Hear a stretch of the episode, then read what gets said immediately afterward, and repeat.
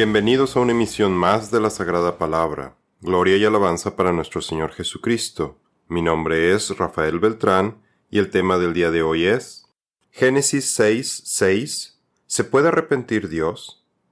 En la emisión anterior vimos cómo la naturaleza pecaminosa de la humanidad llegó al punto de que todo lo que pensaban y hacían iba en contra de la ley del Señor. Ahora veremos que el pecado del hombre afligió al Creador hasta el punto de que él experimentara dolor en su corazón. Analizaremos a qué se refieren las escrituras cuando mencionan que Dios se arrepiente de haber creado al hombre. Versículo 6. Y se arrepintió Jehová de haber hecho al hombre en la tierra, y le dolió en su corazón. Cuando Moisés escribió este pasaje de Génesis, nos estaba dando una descripción antropomórfica de nuestro Creador para que de cierta manera pudiéramos entender el gran dolor que causa el pecado y la maldad del hombre a nuestro Señor, quien es santo y sin mancha. Moisés quiso explicarnos esta situación como si fuera una analogía de un alfarero que se arrepiente de haber formado una pieza de barro que no le agrada y la destruye para volver a empezar. Esto nos recuerda el pasaje de Jeremías en donde Dios le pide a Jeremías que visite el taller del alfarero para transmitirle el mensaje. Palabra que vino a Jeremías de parte del Señor. Levántate y desciende a la casa del alfarero, y ahí te anunciaré mis palabras.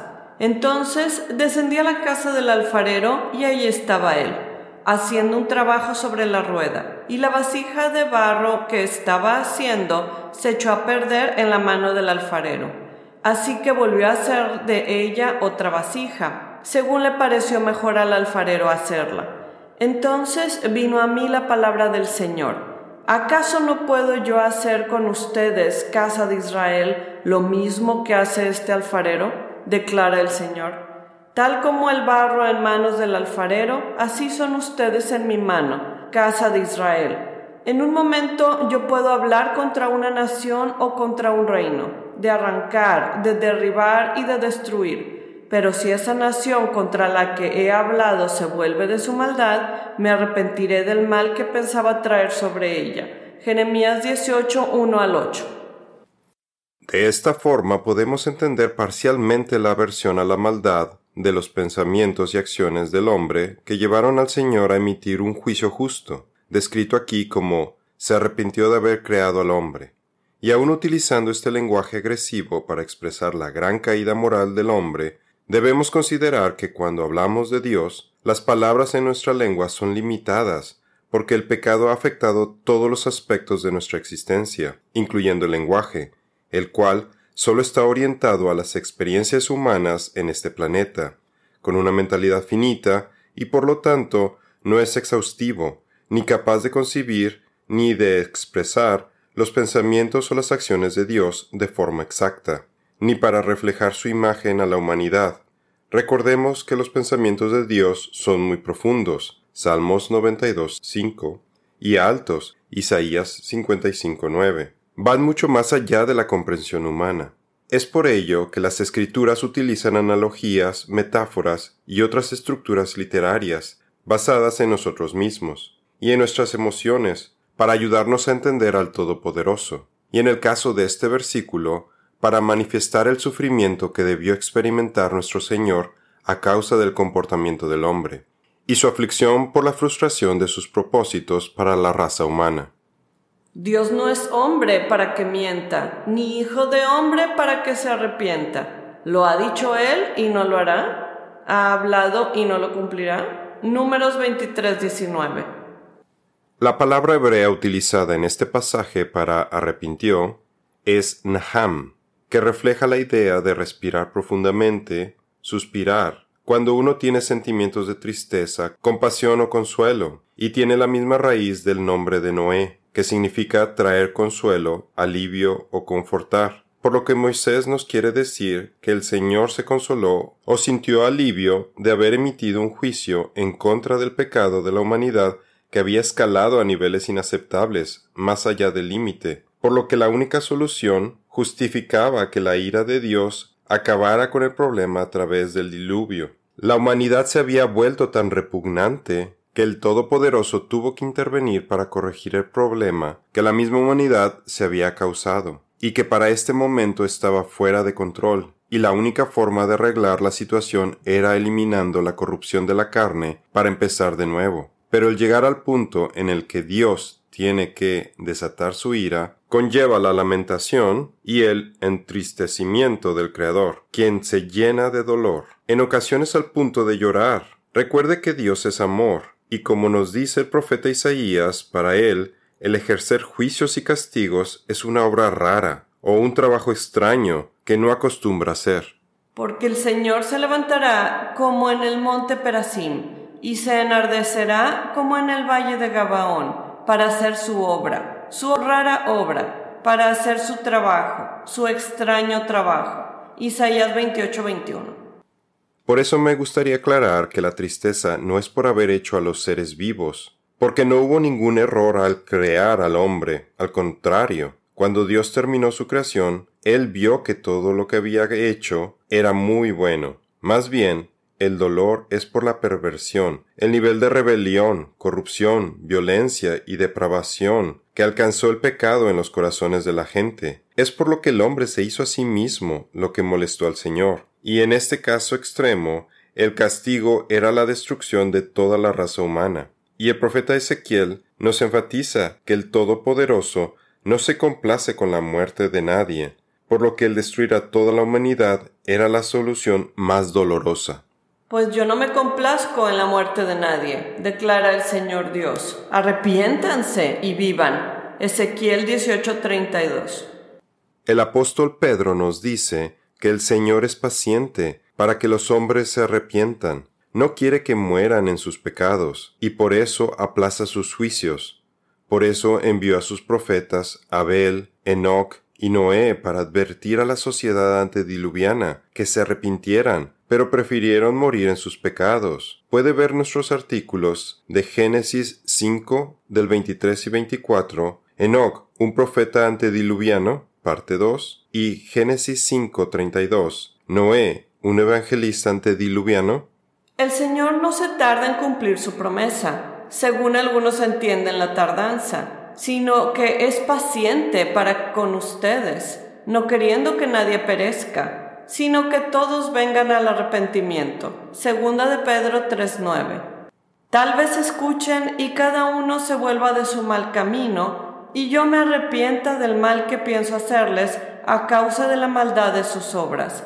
Jeremías 26:3. Estamos hablando del hombre que fue originalmente hecho a la imagen de Dios, pero que había caído a un polo diametralmente opuesto de la santidad divina con sus transgresiones e inequidad, convirtiéndose literalmente en enemigos del Señor. Por eso el apóstol Pablo nos previene para no entristecer al Espíritu Santo con nuestros pecados, ni tampoco dar un mal testimonio como creyentes. Y no entristezcan al Espíritu de Dios, por el cual fueron sellados para el día de la redención. Efesios 4:30.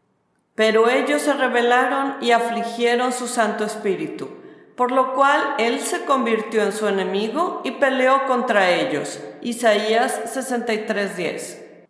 Existe otra palabra en hebreo para referirse al arrepentimiento de los hombres, que es totalmente diferente, shub, que significa volver o regresar del pecado a Dios y es utilizado por aquellos que están bajo la convicción del pecado y sienten una pena y remordimiento genuino. Es el tipo de arrepentimiento que sentimos los creyentes vueltos a nacer cuando pecamos. Nos confesamos ante Dios y nos arrepentimos, shub, para evitar volver a cometer ese pecado y poder regresar al Señor. Pero entonces, ¿por qué los traductores utilizaron la palabra arrepintió en este pasaje y en otros? Si sabemos que Dios no tiene pecado alguno del cual arrepentirse. Sin embargo, en otros pasajes se afirma que Dios nunca se arrepiente ni cambia de opinión, como en Números 23, 19. Ahora bien, enmienden sus caminos y sus obras, y obedezcan al Señor su Dios, y el Señor se arrepentirá del mal que ha pronunciado contra ustedes. Jeremías 26, 13. Por eso se enlutará la tierra y se oscurecerán los cielos arriba, porque he hablado, lo he decidido y no me arrepentiré ni me retractaré de ello. Jeremías 4:28. Superficialmente la frase en este versículo parece inconsistente y contradictoria, causando confusión para el lector, por lo que debemos considerar que esta tensión siempre ocurre cuando usamos términos humanos para describir a Dios.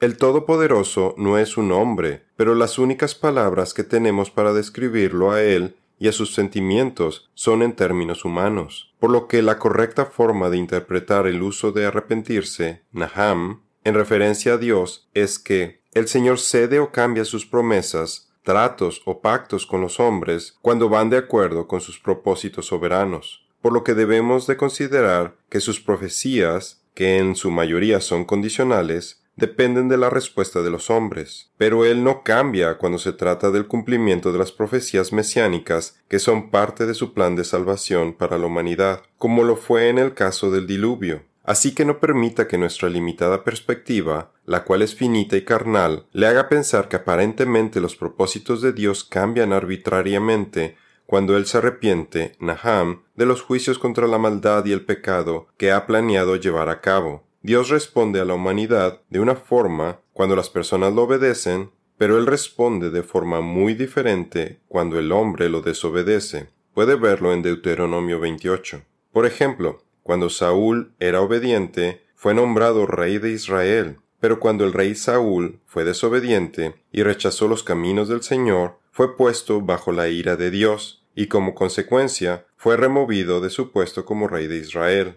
Saúl olvidó que él tenía que obedecer al verdadero rey de Israel, Dios, y al no hacerlo no existía ninguna razón para mantenerlo en ese puesto. Pero por este cambio, algunos piensan y opinan que Dios cambia de parecer, pero esto es solo un punto de vista humano. En realidad, Dios no cambia, porque Él sigue siendo el supremo rey de Israel. Me arrepiento de haber hecho rey a Saúl, pues se ha apartado de mí y no ha llevado a cabo mis instrucciones. Tanto se alteró Samuel que pasó la noche clamando al Señor. Primera de Samuel 15:11. También la gloria de Israel no mentirá ni cambiará su propósito, porque él no es hombre para que cambie de propósito. Primera de Samuel 15:29. Al contrario, los aparentes cambios en las escrituras muestran el gran amor que Dios nos tiene porque con Él ningún juicio es final y absoluto, sino que es condicional y puede cambiar si la conducta de las personas cambia, porque nuestro Creador siempre busca salvarnos a todos, siempre y cuando nos alejemos de los malos caminos. Lamentablemente, para la población antediluviana, este no fue el caso porque no hubo ninguna clase de arrepentimiento, shub, de su parte, a pesar de que Dios les dio ciento veinte años para que se arrepintieran, como lo vimos en nuestro artículo Génesis 6.3, los ciento veinte años de tolerancia. Por tanto, el juicio se llevó a cabo. Solo Noé y su familia, quienes eran parte de la profecía mesiánica, fueron salvados del juicio del diluvio, porque Noé halló gracia ante los ojos de Dios. Génesis 6.8. Todo lo que es bueno y perfecto es un regalo que desciende a nosotros de parte de Dios nuestro Padre, quien creó todas las luces de los cielos. Él nunca cambia ni varía como una sombra en movimiento. Santiago 1.17. Aquí vemos una vívida imagen de Jesucristo, porque Él es quien nos da sus leyes para seguirlas y quien determina quién las sigue de corazón. Además, es el único que nos puede salvar, por su trabajo en la cruz y su sangre, y es quien tiene el poder para podernos destruir. Pero yo, el Señor, investigo todos los corazones y examino las intenciones secretas. A todos les doy la debida recompensa, según lo merecen sus acciones. Jeremías 17:10. Hay un solo dador de la ley y juez, quien es poderoso para salvar y destruir pero, ¿quién eres tú que juzgas a tu prójimo? Santiago 4:12. Nuestro Creador decidió trabajar con una humanidad pecadora, y su objetivo es purificar a su gente, justificándola, santificándola y glorificándola, hasta que reflejen correctamente su carácter. Por eso somos seguidores de Jesucristo. Él es nuestro modelo a seguir, y la única forma de lograrlo es con un corazón nuevo, un nuevo pacto, en Jeremías 31 del 31 al 34 y Ezequiel 36 del 26 al 38. Dios elige la gracia sobre el juicio. Pero Noé halló gracia ante los ojos del Señor. Génesis 6:8. Porque por gracia ustedes han sido salvados mediante la fe. Esto no procede de ustedes, sino que es el regalo de Dios. Efesios 2:8. Solo considere los atributos del Señor, que son la omnisciencia, Dios todo lo sabe, la omnipresencia, Dios está en todas partes y en todo momento, es decir, en el presente, pasado y futuro al mismo tiempo, y la omnipotencia, Dios tiene todo el poder, es el Todopoderoso, por lo que todo sobre la tierra debe estar perfectamente predestinado, preordenado, y es inmutable de acuerdo a la voluntad de Dios. Acuérdense de las cosas del pasado que son desde la antigüedad, porque yo soy Dios y no hay otro. Yo soy Dios y no hay nadie semejante a mí. Yo anuncio lo por venir desde el principio y desde la antigüedad lo que aún no ha sido hecho. Digo, mi plan se realizará y haré todo lo que quiero. Yo llamo desde el oriente al ave de rapiña y de tierra lejana al hombre que llevará a cabo mi plan yo hablé y yo haré que suceda. Lo he planeado y también lo haré. Isaías 46, 9 al 11. Así que el Creador ya sabía cómo se iba a comportar la humanidad desde antes de su creación, y también cómo iba a ser purificada y salvada a través de la sangre de nuestro Señor Jesucristo. Y si Dios lo sabe todo, ¿por qué se iba a arrepentir y cambiar de parecer cuando los hombres pecaran? Esto no tiene ningún sentido. Por lo que, para entender este versículo, debemos considerar los atributos del Señor y no quedarnos con una idea errónea, debido a la capacidad limitada del pensamiento humano. Dice el Señor, porque como los cielos son más altos que la tierra, así mis caminos son más altos que sus caminos, y mis pensamientos más que sus pensamientos. Isaías 55:9. Y le dolió en su corazón.